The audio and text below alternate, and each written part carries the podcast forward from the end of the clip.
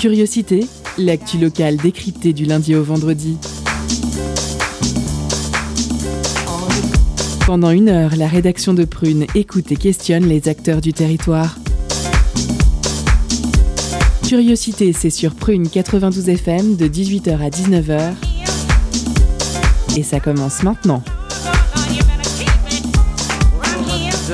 Sommes le vendredi 28 janvier et aujourd'hui, comme tous les vendredis, la rédaction vous propose une émission sur le petit monde de la culture nantaise et ses environs. Je suis Gawen et c'est moi qui vais vous accompagner ce soir tout au long de votre quotidienne. Mais avant de directement vous envoyer le sommaire, j'ai envie de prendre la parole pour raconter des faits divers ou des petites informations insolites. On commence sans plus tarder, donc posez-vous dans votre canapé, fauteuil, siège auto, hamac, transat, pouf, enfin bref, quelque chose de plutôt confortable. On va attaquer avec la première information qui est la suivante. Un couple indien qui n'a pas pu célébrer son mariage à cause du coronavirus va donc le fêter, mais dans un métaverse, qui est un monde virtuel fictif avec de vraies personnes représentées de manière numérique. À ce mariage en ligne qui se passera le 6 février, il y aura donc 2500 invités de conviés qui pourront donc choisir l'apparence de leur avatar. Le mariage se déroulera dans le hall de Poudlard, Poudlard qui est, je le rappelle, la célèbre école des sorciers dans l'univers d'Harry Potter. Ce hall a été totalement recréé virtuellement à l'occasion de ce mariage. Deuxième information qui est en fait une gaffe du président américain Joe Biden, qui a insulté un journaliste euh, de la chaîne de télévision Fox News. En effet, Joe Biden pensait que son micro était éteint alors que ce n'était pas le cas et donc, tout, et donc tout le monde a entendu son insulte. Donc moi aussi je vais éviter de faire comme euh, Biden et vérifier que mon micro est éteint avant de dire des conneries. Euh, la troisième et dernière information est que le généalogiste mayennais Jean-René Laduré et son collègue ont retrouvé un sans-abri de Rennes qui est l'héritier légitime d'une importante somme d'argent après le décès de son père. Mais ce n'était pas n'importe quelle somme d'argent, car il s'agissait là de 100 000 euros. Donc comme quoi, il ne faut jamais perdre espoir, car tout peut arriver. Mais le, le plus surprenant dans tout cela, c'est que le monsieur était plus intéressé par des photos de sa famille que par la somme d'argent. Voilà, nous pouvons donc passer au sommaire de ce vendredi 28 janvier. Dans votre quotidienne ce soir, on retrouve Anne Pack, qui est une photojournaliste très engagée sur la Palestine, mais aussi sur d'autres sujets de société. Bonsoir Anne. Bonsoir. Elle sera interviewée par Alexis. Coucou Alexis. Coucou. Euh, pour le focus, nous accueillerons Olivier Gain, qui fait partie de l'association Bretagne Vivante, une association généraliste de protection de la nature en Bretagne. Il nous en dira plus notamment sur l'opération comptage des oiseaux de jardin, qui a lieu ce week-end du 29 au 30 janvier. Cette opération propose à tous ceux qui le souhaitent de compter les oiseaux de son jardin pendant une heure et d'envoyer les résultats à Bretagne Vivante. Cela va ainsi permettre une sensibilisation du public et de réaliser une analyse de l'évolution des populations d'oiseaux au fil des années. Ce sera encore Alexis qui se chargera de cette interview. En effet, merci Alexis qui nous sauve cette émission ce soir. Avec plaisir. Hum, euh, côté chronique, elles seront au nombre de deux. Il y aura la chronique de Loeva qui va nous parler d'Erasmus et la chronique littéraire d'Alexis qui en fait euh, c'est devenu son émission, le mec fait tout. Voilà. Il va même euh, bientôt faire bah, la réelle à ma place hein, pour l'animation. J'ai presque, je l'ai presque faite. Ah ouais? Oui, je, je te préviens. Peut-être la prochaine fois d'ailleurs. sa chronique littéraire portera sur le livre Anatomie des fluides de Steven Soderbergh. Sur Steven Soderbergh. Sur Steven Soderbergh, excuse-moi. Euh, bien sûr, il y aura la pause cadeau en milieu d'émission. Et à la réelle, nous avons Julia. Coucou Julia. Bonsoir tout le monde. Vous l'aurez donc compris, pour commencer cette émission comme il se doit, on retrouve Anne Pack, qui est une photographe et vidéaste française et qui a passé plus d'une décennie à couvrir des sujets en Palestine. L'entretien de curiosité sur Prune 92 FM et le www.prune.net.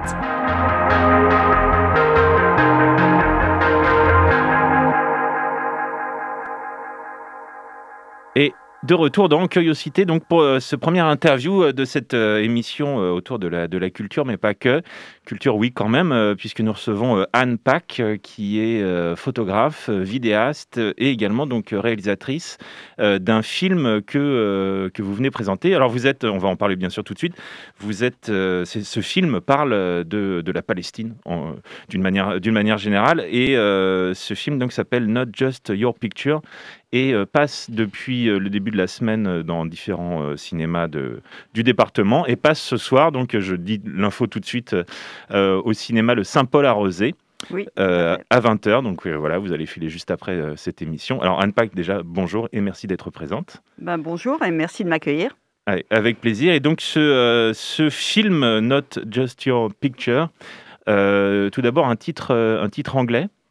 c'est pour pouvoir être le plus international possible oui, tout à fait. Bah, déjà, dans le film, hein, il y a beaucoup de langues. il y a de l'arabe, il y a de l'allemand, il y a de l'anglais, il y a un, du un petit peu de français, un petit peu d'hébreu. Euh, et oui, on a choisi un, titre en anglais, même s'il y a un titre français euh, qui est euh, sous silence, l'histoire de la famille qui l'anime, et finalement on l'utilise très peu et on revient au titre anglais. D'accord. donc ce film parle de la Palestine, mais sous un angle bien particulier qui est celle d'une famille.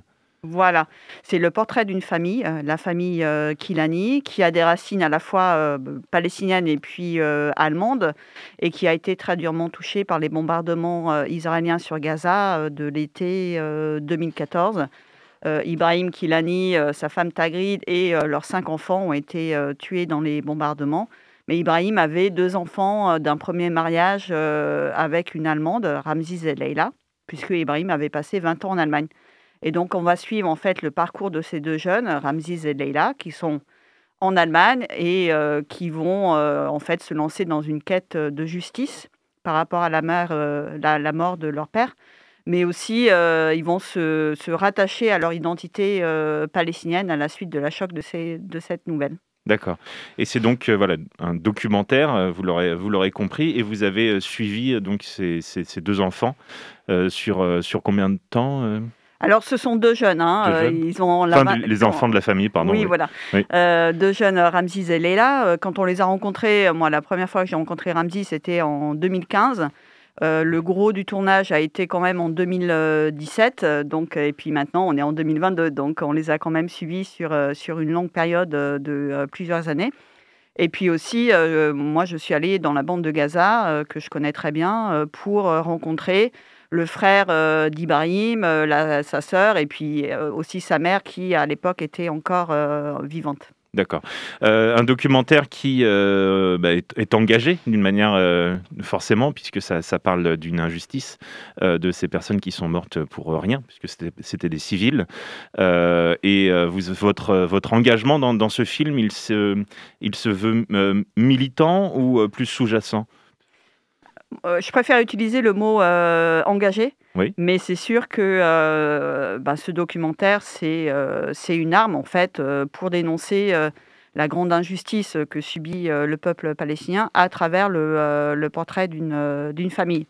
nous, ce qu'on a voulu, c'est vraiment dresser un portrait intime et de se démarquer un peu des documentaires où on voit beaucoup d'experts intervenir. Mhm. Euh, en fait, c'est une famille voilà, qui est déchirée euh, par, euh, par ce drame et on espère que le public va pouvoir bah, se connecter à cette famille, voir aussi que ce sont des familles bah, qui veulent vivre comme n'importe quelle famille, en fait, dans la paix, dans la sécurité. Et, bah oui, on veut poser la question pourquoi, en fait, pourquoi cette famille a été tuée et surtout d'interroger sur le silence, en fait, le silence de en l'occurrence là plutôt de gouvernement allemand, puisque euh, Ibrahim avait euh, la nationalité allemande, avait le passeport, et il avait fait en sorte que ses enfants à Gaza, euh, quatre de ses enfants sur cinq, aient aussi la nationalité allemande. Donc en fait, on a cinq citoyens allemands qui ont été tués dans les bombardements israéliens.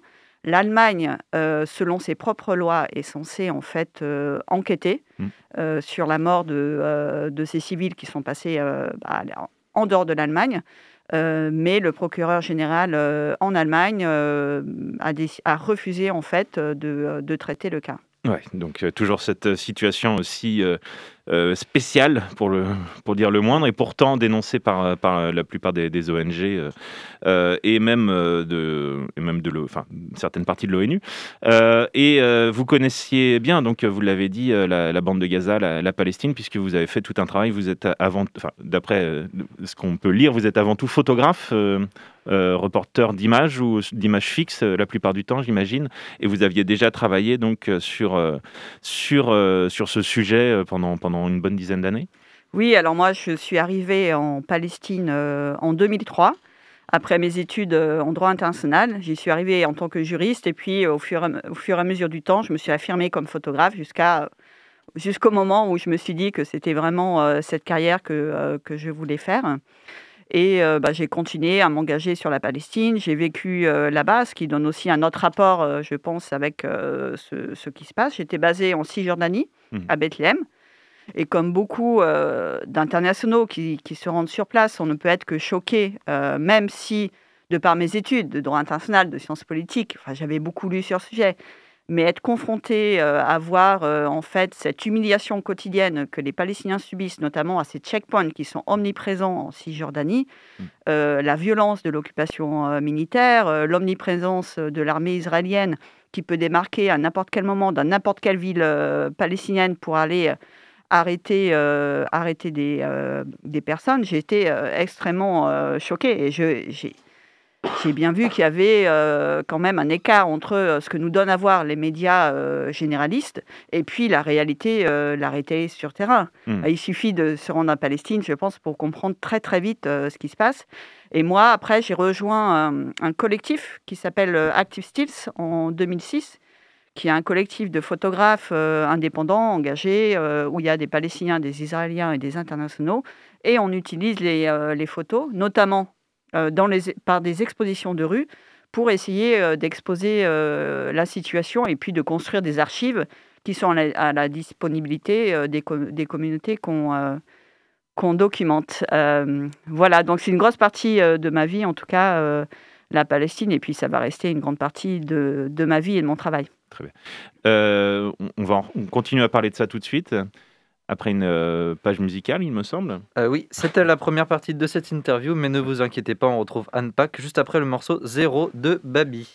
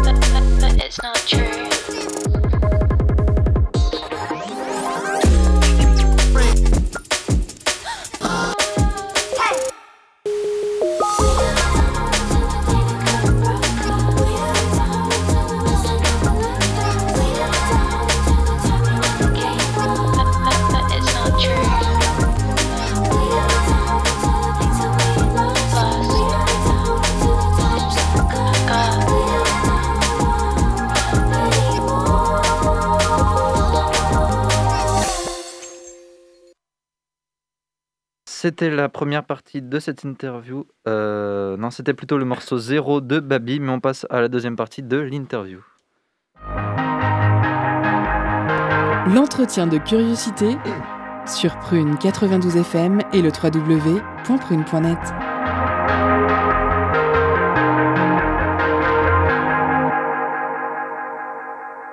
De retour euh, effectivement dans Curiosité euh, pour euh, cette interview avec Anne Pack qui est photographe et réalisatrice et qui vient présenter un film ce soir au cinéma Le Saint-Paul à Rosé à 20h. Donc vous pouvez encore y aller euh, juste après, euh, après avoir écouté cette émission jusqu'à la fin, bien entendu. Euh, ça s'appelle Not Just Your Picture. Alors c'est un, comment on dit, un moyen métrage Moyen métrage. 56 minutes.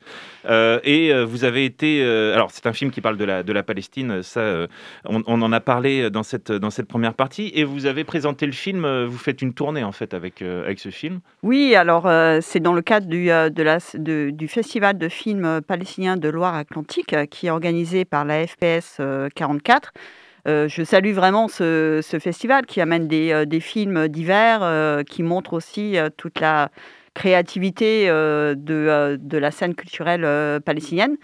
Mm. et on a eu l'occasion de présenter le film, je pense que ce soir, ça sera la cinquième projection. donc c'est un programme assez serré pour moi, mais je suis vraiment très très contente, très contente d'être ici quand on fait un film euh, sur ce sujet, sur la Palestine, où on parle euh, de, crimes de guerre, euh, de justice, mm. de la responsabilité aussi, comme je l'ai dit, de nos gouvernements et de leur, de, leur silence, on sait que ça va être difficile de, le montrer. Mm. Donc, c'est extrêmement important que bah, des organisations comme la FPS nous aident en fait à montrer ce film. Et d'ailleurs, j'en appelle aussi, euh, euh, si vous connaissez euh, des universités qui seraient intéressées pour montrer ce film, moi je suis tout à fait disposée à revenir en fait pour montrer le film dans les universités parce que les étudiantes et étudiants, pour moi, c'est un public important. et puis, c'est le moment de le, le, préciser, votre film a été autoproduit, mais il est également auto-distribué. C'est bien ça? Voilà, en fait, c'est un film avec vraiment un très petit budget que j'ai co-réalisé avec Dror Dayan, qui est un réalisateur euh, israélien antisioniste euh, qui a aussi le passeport euh, allemand.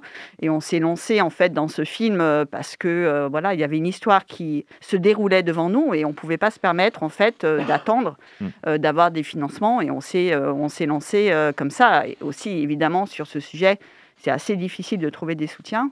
Heureusement, on a eu quelques soutiens, dont la, la fondation Bertha aux États-Unis, et puis, on a eu une coproduction avec Al Jazeera, euh, qui nous, ce qui nous a permis euh, de, euh, de, finir le, film, en fait. Oui, Al Jazeera, qui est une, une chaîne de télévision pan-arabique, finalement. Oui, du Qatar, mais qui est montré dans de nombreux pays arabes. Donc, on est mm. très, très content de ça aussi pour ça. Ça veut dire que ça va être montré et que bah, toute la famille Kilani, qui habite aussi dans la bande de Gaza, les Palestiniens à Gaza, en Cisjordanie et puis euh, dans la diaspora pourront, euh, pourront voir le film. Pour l'instant, il n'a pas encore été diffusé sur, sur Al Jazeera. Mais voilà, on a fait ça avec vraiment une très très petite équipe. Mm. Dror a assuré d'ailleurs le montage. Et pour filmer, en gros, c'était que moi et Dror avec quelques images supplémentaires d'amis. Oui. Et, ah oui, et, du coup, vous l'avez précisé, euh, votre mm. co-réalisateur de, ce film, Dror Dayan, ou Dayan, euh, euh, et, donc lui, lui-même israélien, et bah, ça vaut le coup de le préciser, il y a effectivement des Israéliens qui sont contre l'occupation de la bande de Gaza, puis contre surtout les, les meurtres, tout, simplement. Quoi. Oui, alors Dror Dayan se définit comme antisioniste. Euh, il est installé euh, à Berlin et euh, oui, il, est absolument contre ce que fait son, gouvernement, comme d'autres Israéliens. Israéliens le sont, mais il faut quand même préciser qu'ils sont très peu nombreux, qu'ils sont très peu écoutés, en tout cas dans leur propre pays, et qu'ils sont de plus en plus désespérés de la situation sur place.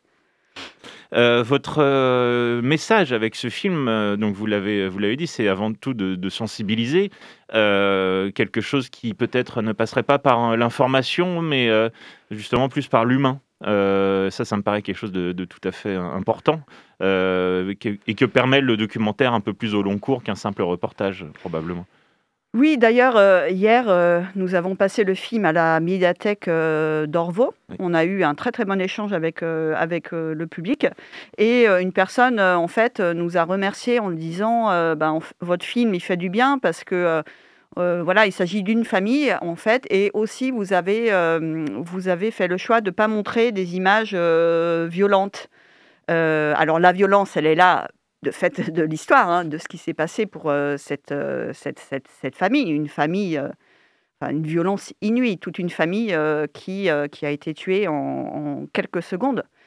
lors de bombardements. Hein, lors des bombardements israéliens mm-hmm. de l'été 2014, où mm. il faut le rappeler, 70% des victimes étaient des civils et 2200 Palestiniens ont été tués, dont 500 enfants.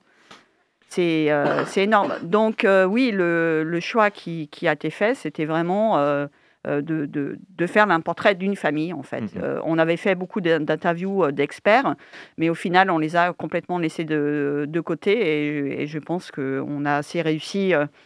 D'après les réactions, en tout cas, du, du public, ça touche parce qu'il s'agit d'une famille on a eu aussi la chance, et je tiens vraiment à les, à les, à les remercier, d'avoir des protagonistes extrêmement touchants, généreux, qui nous ont ouvert leur maison, et leur cœur, alors que, euh, bah, évidemment, ils sont encore dans le deuil, mmh. ils sont encore traumatisés, et euh, pourtant, ils nous ont fait ce, ce, don, en fait, euh, de d'exprimer pleinement ce qu'ils ressentaient avec une sincérité, je pense, que, qui transparaît dans le film. Et, et pour moi, c'était c'était très touchant, mais ça vient après aussi avec une responsabilité. En fait, on se sent responsable une mmh. fois qu'on a cette histoire, une fois qu'on a un tel documentaire, ben, on se sent responsable de le montrer, en fait, parce que c'est douloureux pour cette famille d'avoir, d'avoir témoigné. Et euh, bah, on est là pour ça. Donc, euh, on espère que le bouche à oreille va marcher autour du film.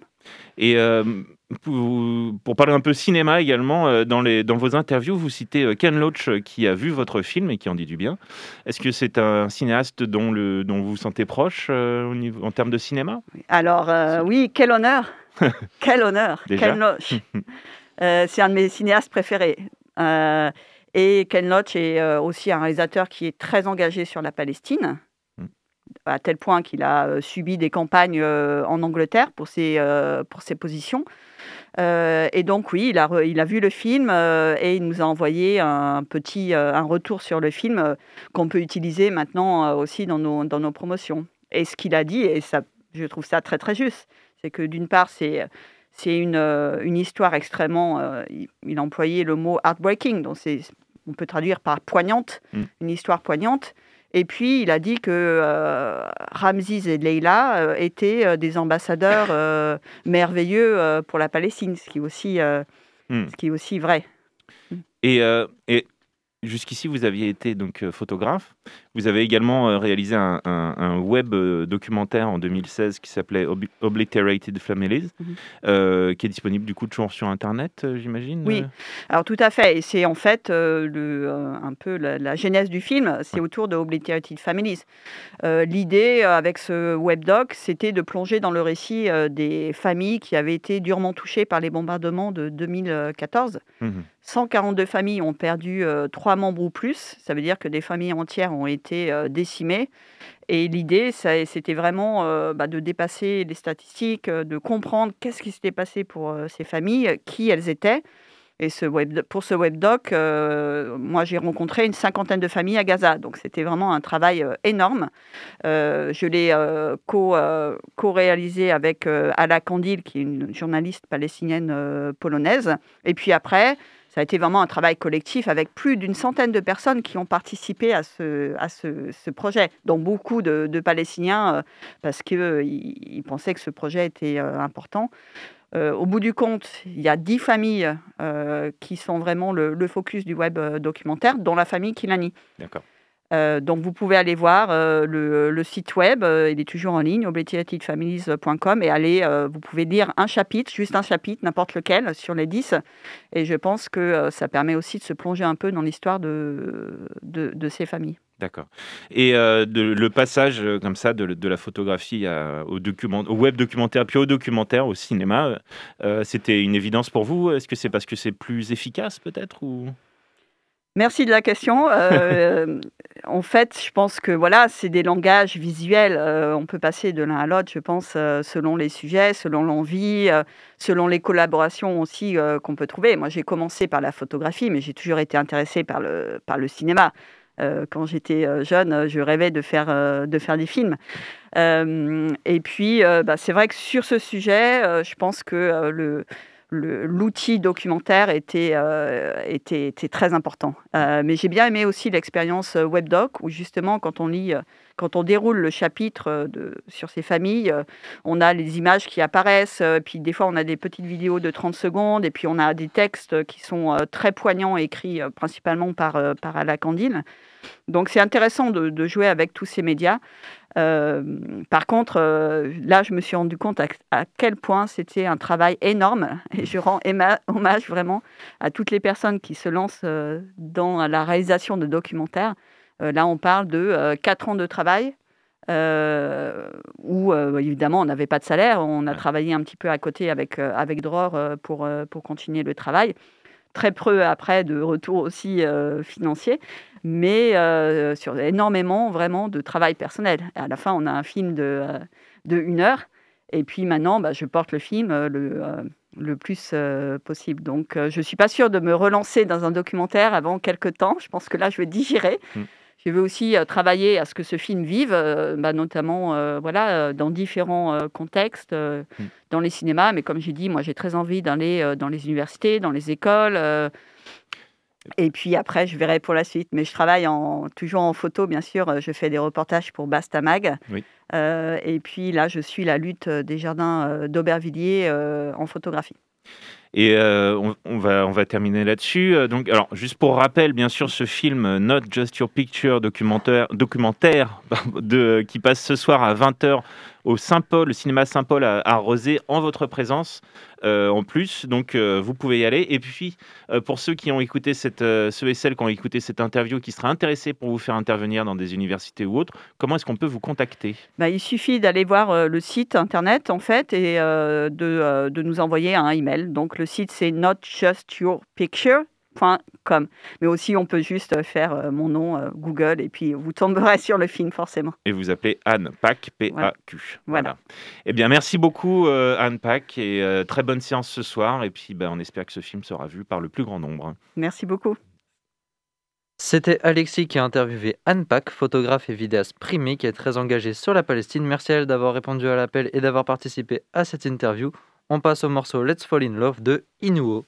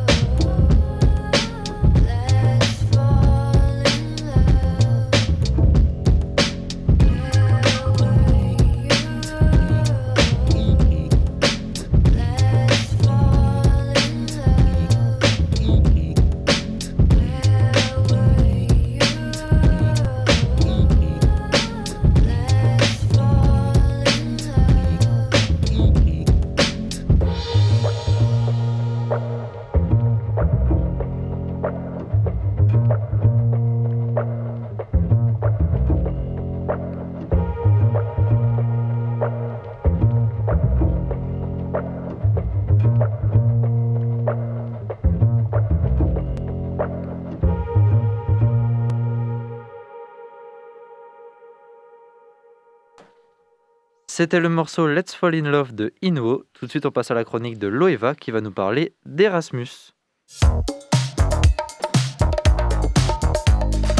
Étonnante, perspicace, amusante, actuelle, les chroniques de curiosité.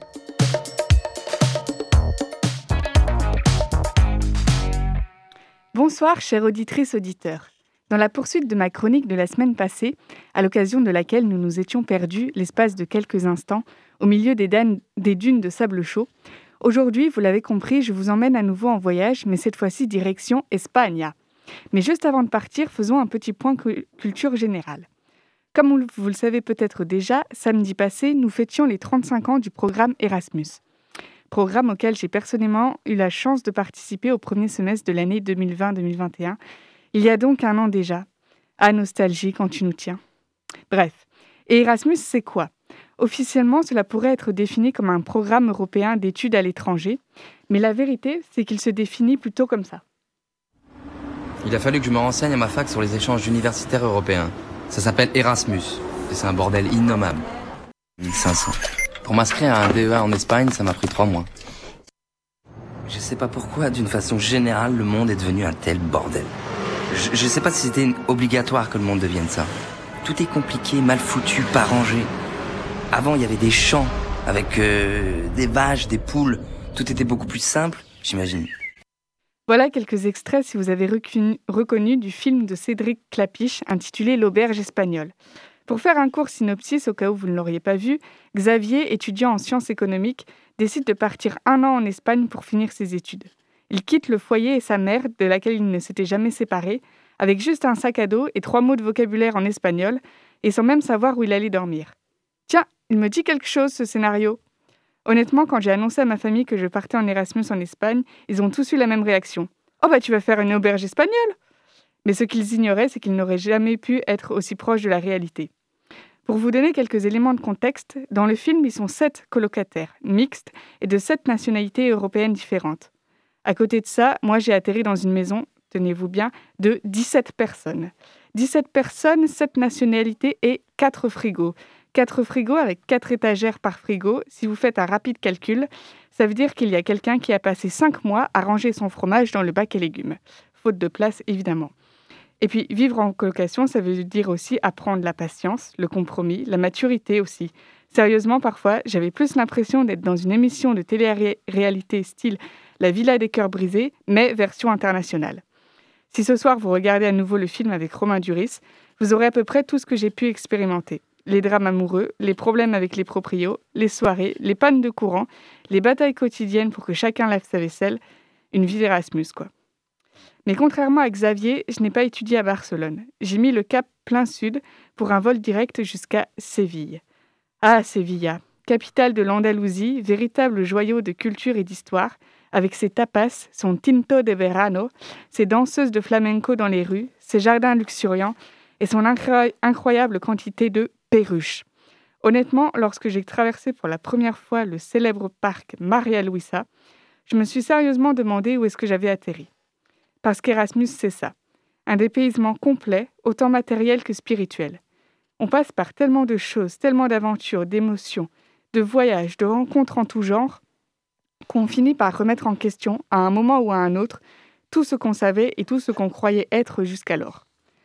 Je sais qu'aujourd'hui, il y a une certaine remise en question de l'Union européenne, de son utilité et de l'intérêt qu'a la France d'en faire partie. Mais rien, rien que pour Erasmus, l'UE est quand même quelque chose d'incroyable. Alors certes, nous ne sommes que 5% des étudiants européens à avoir l'opportunité de partir, mais pour ceux qui le peuvent, c'est l'aventure d'une vie.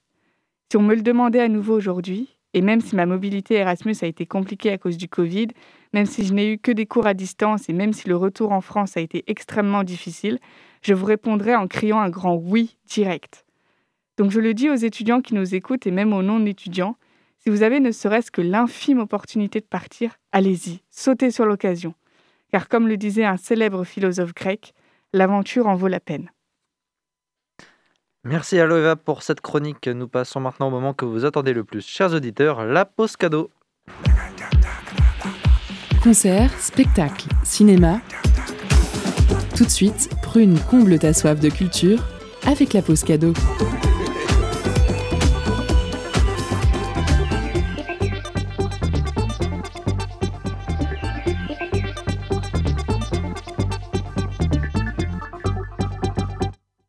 Ce soir, Prune vous fait gagner des places pour un double plateau concert salle Paul Fort avec Connie Chaudet et Subutex vendredi prochain à 20h.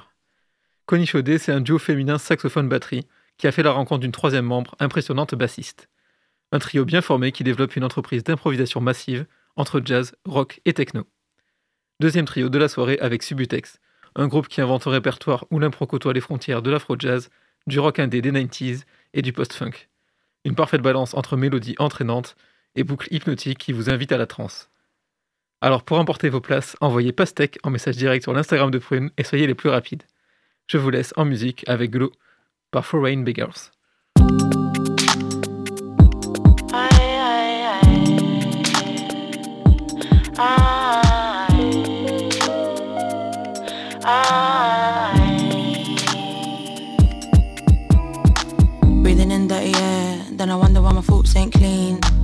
Stick my head out the window, try remember the last of my dreams while I check the plants, what you saying. Fill the void, so I'm praying for lie. Words escape me like long lost lovers. Search for them like long lost brothers. When my mind's like this, I swear I can't even translate my own colors. Love for you though, yeah. Bare love for you though. Searching for reverence. Indecisive, I got no preference. Watch no one, so I got no reference. Nah. I. I. Feeling grey, yeah, she said she's lonely. All she does is bun her mostly. Gotta spend a little time in the dark, but the sun's back out and she's feeling holy. Holy. Holy. Getting to know. Yeah, I'm getting to know. Learning to flow. Said I'm learning to flow. Finding a place in this crowded room. I can't help you till I've helped myself. Shit. Yeah, yeah, yeah. Life ain't always peaches. Life ain't always rosy, but life ain't always negative either. It's okay to feel lonely. It's okay to feel like shit ain't going your way, but don't nobody owe you. If you ain't been through the struggle, how you gonna appreciate cozy? Another day, another pay cut. Another reason to sink your teeth in, get your weight up. Get a fresh cut, get a shape up. It's got me you wondering, will we ever wake up? Dreaming tangerine and tangibility tantamount to what progress? We was in the of passion, still found happiness. Was that soulless? I think so, maybe. Or was it just a slur of emotion? All I really know is we need to exist in the moment. Seize the day, feed your soul, feed yourself, then go feed your family. Take a walk, appreciate the smaller things, just don't revel in tragedy. Stop dwelling on negatives. Stop comparing your achievements. Success is all relative, and all of us can still reap the benefits. And I ain't saying it's easy, and our past stay different. But that's the beauty of life, though. We're only here for the instant. Yeah, I'm getting to know. Learning to flow. Said I'm learning to flow.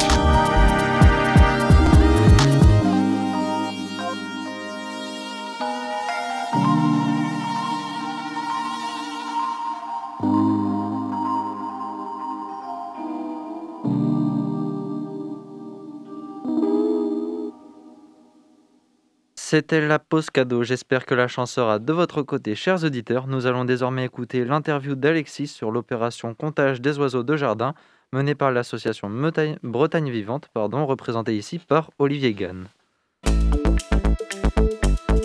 Focus sur une initiative, un événement, un engagement. C'est le zoom de la rédaction.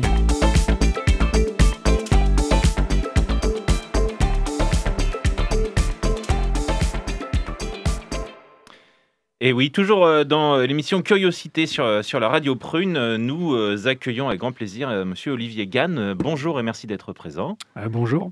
Et alors, vous, vous êtes l'invité de cette, cette, émission puisque vous proposez au public nantais et autres de compter les oiseaux qu'ils trouvent dans leur jardin pendant une heure ce week-end. Alors déjà, Bravo. Et ensuite, euh, c'est déjà très sympathique en soi, mais ça sert à quelque chose.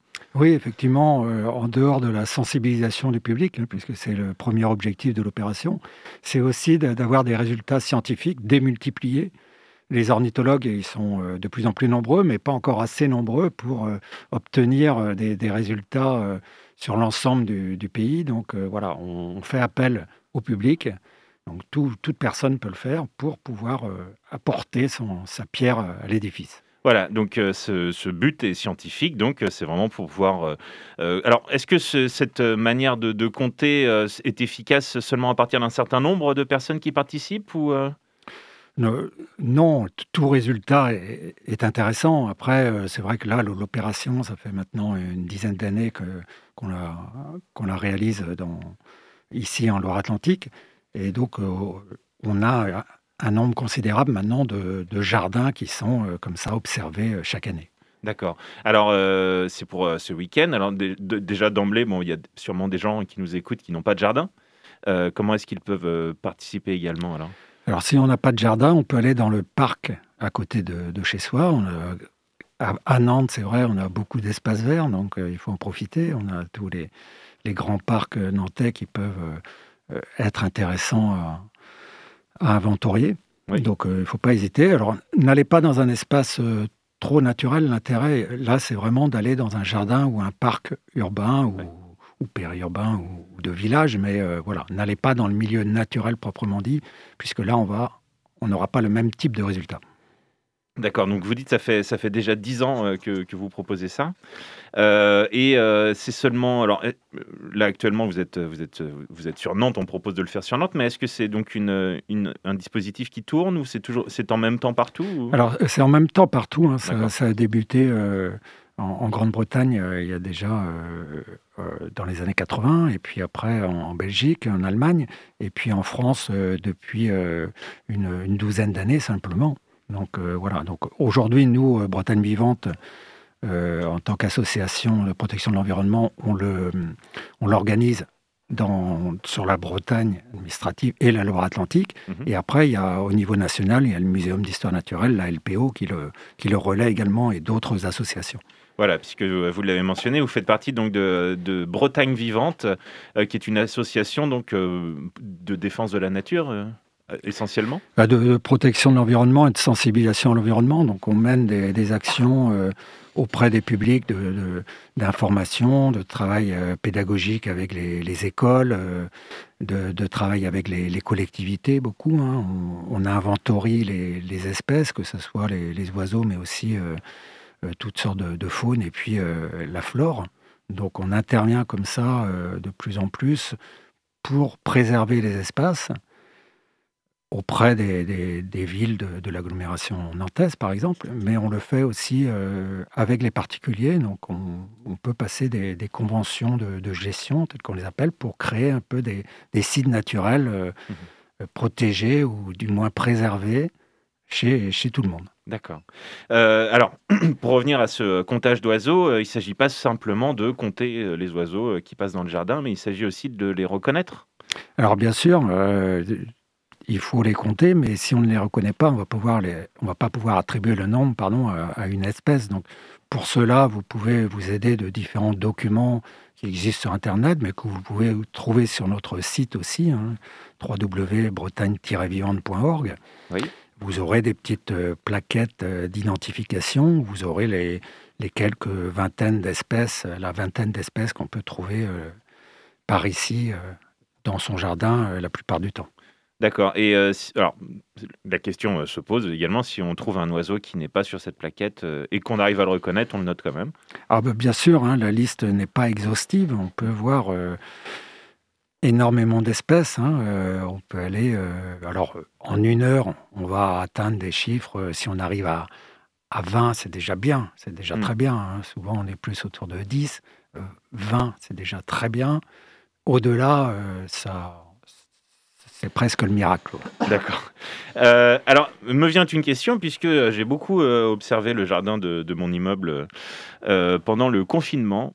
notamment le premier où tout s'était quand même pas mal arrêté et un héron est venu une fois alors que j'habite pas très loin de l'Erdre mais c'est bien la première fois que j'en voyais un aussi, aussi loin dans les terres quelque part est-ce que vous avez remarqué puisque vous vous intéressez justement aux, oiseaux qu'il y, a eu une différence pendant ces confinements? Est-ce que alors, euh, c'est difficile à mesurer. Euh, mm. Effectivement, comme il y avait moins de bruit dans la rue, on entendait plus les oiseaux, donc on a repéré plus de choses. Mm. Euh, certainement que des, espèces en ont profité pour venir un peu plus dans la ville. après, ça reste quand même relativement restreint dans, dans l'espace-temps. Donc voilà, sans doute qu'il y a eu une influence, mais un impact, mais euh, voilà, momentané malheureusement. Voilà, c'est vite revenu, euh, revenu à, la normale. Alors, euh, ce, moi j'ai entre les mains donc le, prospectus que vous proposez avec justement des descriptions des, oiseaux, donc c'est bien, bien pratique. on peut le retrouver donc sur, sur internet, sur sur quelle à quelle adresse? Donc sur www.bretagne-vivante.org, ORG. Et là, vous aurez donc euh, l'espace de, pour inscrire les résultats aussi, parce que euh, une fois que vous avez observé, au bout d'une heure, hein, vous, donc vous postez dans, votre jardin, vous regardez, vous identifiez, vous notez le nombre d'oiseaux par espèce. Alors, essayez de ne pas compter deux fois les mêmes oiseaux. Donc, pour ça, hmm. si vous voyez deux oiseaux de la même espèce en même temps, par exemple deux mésanges charbonnières, vous notez deux. Si vous en voyez deux après, ben, il ne faut pas noter quatre. Il faut continuer sur deux. Ou sinon, si vous en voyez trois ensuite ensemble, d'accord, là, vous pouvez noter trois. Et vous envoyez tous les résultats sur notre site internet. Vous avez une grille qu'il faut remplir directement sur le site. Et ça permet donc de nous d'avoir l'ensemble des résultats de, façon euh, très facile pour nous de les exploiter ensuite. Et euh, je vois qu'il est euh, proposé de tricher en posant euh, de la nourriture. C'est... Donc on a le droit. Alors oui, vous avez le droit. En hiver, on peut nourrir les oiseaux lorsque le temps est, froid, comme actuellement. Ça peut les aider à passer la mauvaise saison. C'est, une, une, action qu'il faut faire uniquement en hiver, hein. en gros du 15 décembre à fin février, début mars s'il fait encore froid et vous euh, donnez des graines de tournesol et ça permet aussi de voir de, nouvelles espèces. Hein. Hmm. ça, des espèces qui sont euh, peut-être un peu plus loin que chez le voisin, mais qui viennent chez vous parce qu'il y a des graines. Très bien. Eh bien écoutez, euh, on va être obligé de, passer à la, suite de l'émission, mais c'est tout à fait passionnant. Merci pour cette, cette action et de, de la coordonner. Et donc, pour rappel, vous pouvez faire ça, c'est ce week-end, donc demain et après-demain pendant une heure. Donc c'est à vous de, choisir. Et puis euh, n'oubliez surtout pas donc de, euh, de poster surtout vos, vos résultats euh, en ligne. Donc en, en, suivant donc cette adresse bretagne-vivante.org. Et puis, comptage oiseaux des jardins également. Je pense que vous pouvez taper ça sur un moteur de recherche.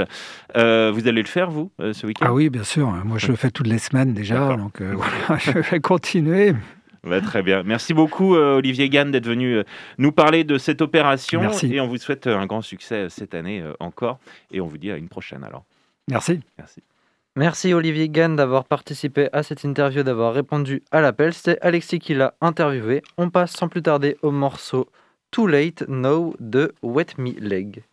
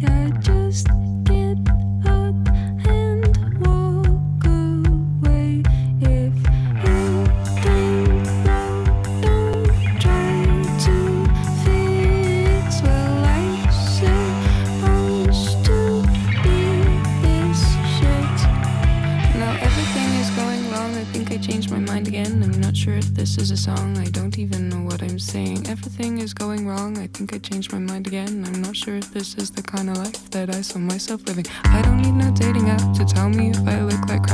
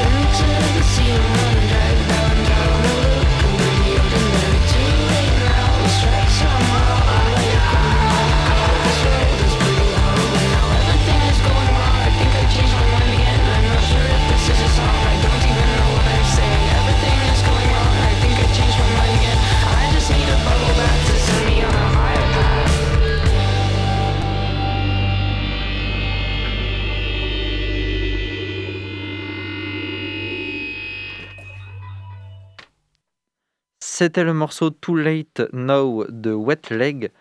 Euh, tout de suite, on passe à la chronique d'Alexis qui a bien eu le temps de s'échauffer avec ces deux interviews et qui enchaîne dans la foulée avec sa chronique littéraire où il va nous présenter le livre Anatomie des fluides euh, sur Steven Soderbergh.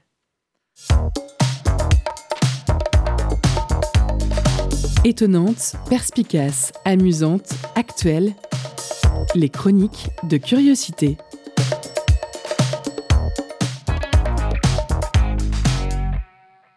Et oui, c'est le retour de cette chronique littéraire euh, dans Curiosité sur, sur la radio Prune. Alors, je vous, euh, je vous rassure, hein, je ne vais pas m'auto-interviewer, mais je vais vous parler euh, d'un livre, comme d'habitude.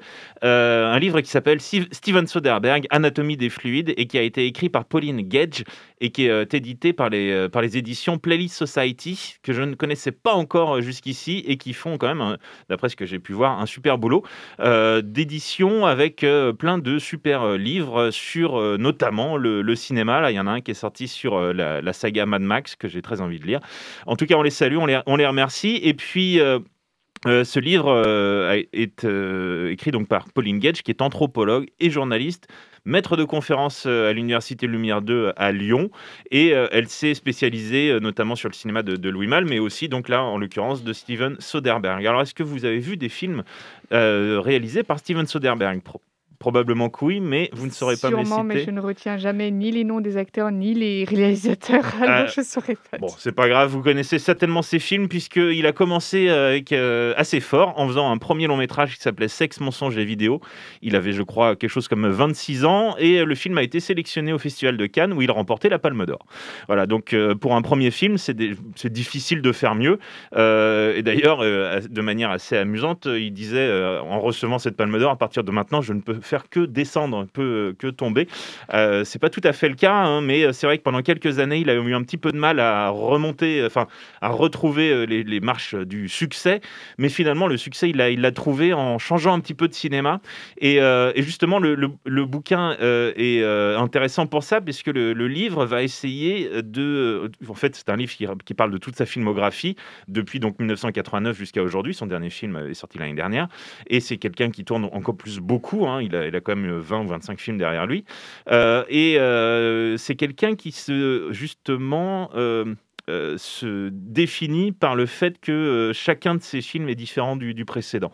Donc c'est pas évident en fait de tirer des, euh, leçons, des lignes comme ça dans, sa, dans sa filmographie, d'essayer d'y voir justement des, lignes directrices. Mais pourtant il y en a.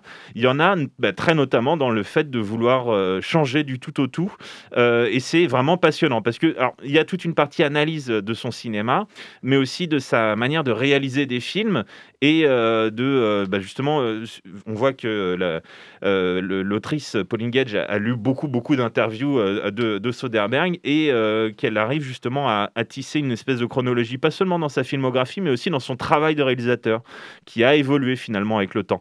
Alors, les autres films qu'il a réalisés, puisque voilà, il a réalisé Hors d'atteinte avec Georges Clooney, qui, le, qui lui a fait tourner quand même pas mal de fois. Il a réalisé Erin Brockovich et Trafic la même année, pour lesquels il était nominé deux fois la même année pour l'Oscar du meilleur réalisateur. Il l'a remporté pour un des deux films, bien entendu. et puis ensuite, il a réalisé la trilogie Ocean's Eleven avec euh, George Clooney, Brad Pitt, etc. Donc des films très différents. Euh, Brad, euh, Clooney, il va le retrouver pour son remake de, Solaris. et puis plus récemment, donc il s'est tenté parfois sur à des, à des films vraiment à des, des projets très très innovants.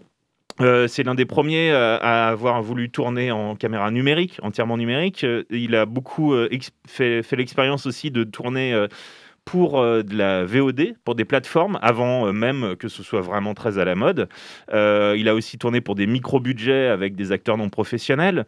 Et puis, il a fait à côté aussi des, ce qui, s'apparente à des blockbusters. Il a réussi, réalisé également le diptyque sur le Che avec Benicio del Toro. Et puis, il a pris sa retraite un jour, après avoir tourné l'excellent film sur ma vie avec Liberace, avec Michael, Michael Douglas et Matt Damon, qui est son acteur fétiche en fait il l'a tourné, il l'a fait tourner neuf fois.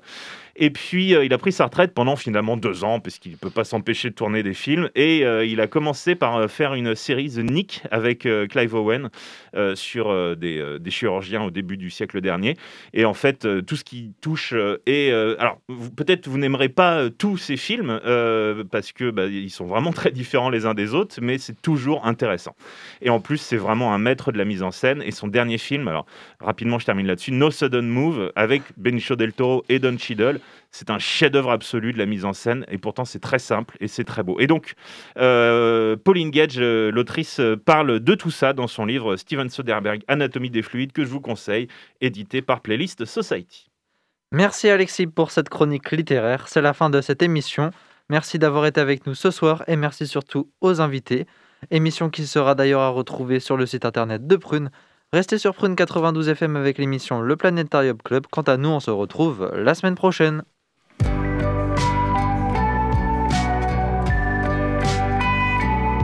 Pour écouter ou réécouter Curiosité, rendez-vous sur le www.prune.net.